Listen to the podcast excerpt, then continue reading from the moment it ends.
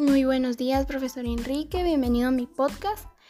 Eh, empezaré con el inciso número uno, que dice, expresa los sentimientos que reflejan dos obras del artista. Empezaré con Moisés de Miguel Ángel. Para mí, esta obra representa a alguien con poder y autoridad, también seguridad de la persona que es.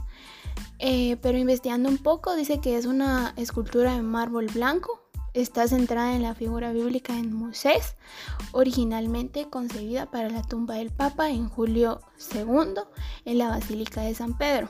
El Moisés y la tumba se colocaron finalmente en la iglesia menor tras la muerte del Papa. Eh, la segunda obra que elegí fue Centauromaquia.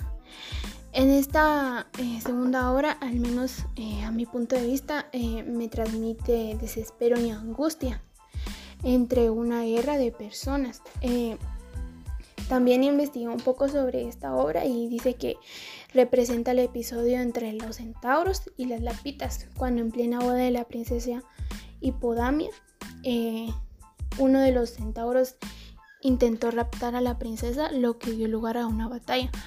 Los cuerpos se encuentran retorcidos y enredados, lo que hace difícil distinguir quién es quién porque están enlazados unos con otros, algunos derrotados en el suelo, todos transmiten desesperación en medio de la batalla.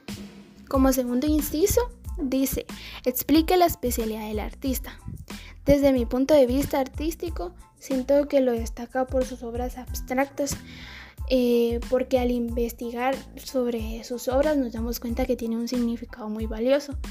Pero eh, él fue un arquitecto, escultor y pintor italiano renacentista, considerado uno de los más grandes artistas de la historia, tanto por sus esculturas como por sus pinturas y arquitectonía. Como tercer inciso, dice, describa cuál de las obras aporta un crecimiento artístico al futuro. Bueno, considero que cada obra aportó un crecimiento en el mundo artístico, ya que Miguel Ángel fue uno de los más grandes genios del, del Renacimiento italiano y su nombre es sinónimo de uno de los mayores y más importantes artistas de todos los tiempos. Así que no podría decir exactamente cuál fue la obra que aportó un crecimiento artístico, ya que él siempre se, destacó por sus grandes eh, talentos a la hora de, expresarse y, mostrarnos su, talento. Eh, como cuarto eh, inciso, dice Explique cuál de las obras considera que es la más importante.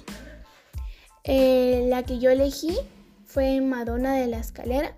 Esta obra es un bajo relieve en mármol que fue esculpido entre 1900, no, perdón, entre 1490 a 1492.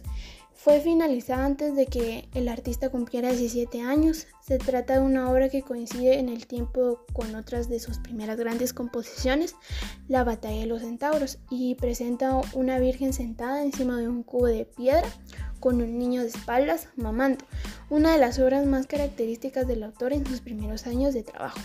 Por último, inciso, dice, describa el legado que deja este artista al modernismo bueno, yo considero que él desarrolló una intensa y larga labor artística, más de 70 años, entre Florencia y Roma, que era donde vivían sus grandes mecenas católicos. También es importante mencionar que lanzaron una película que abarca los 89 años de vida del artista italiano y acerca del espectador a este personaje carismático, a la relación que mantuvo con sus contemporáneos y a su valioso legado artístico. Miganchelo es un viaje cinematográfico empezando por las salas de impresión y dibujo de Europa, las grandes eh, capillas y museos de Florencia, Roma y el Vaticano, y a través de la tempestuosa vida del artista. Entonces podemos aprender que eh, no solo fue un gran artista, sino que también dejó una huella en cada una de las personas que lo admiraron. Eh, esto sería todo. Eh, muchas gracias por su atención, profe.